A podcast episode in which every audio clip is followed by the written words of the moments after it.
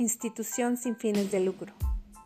Mecanismo cultural dinámico, evolutivo y permanentemente al servicio de la sociedad urbana y a su desarrollo.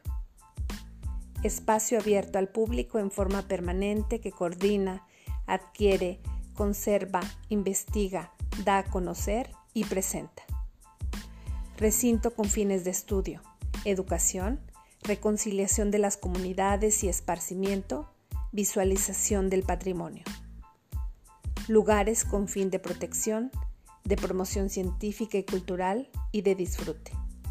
A continuación, escuchemos algunos detalles importantes acerca de los museos de San Luis Potosí, de México y del mundo.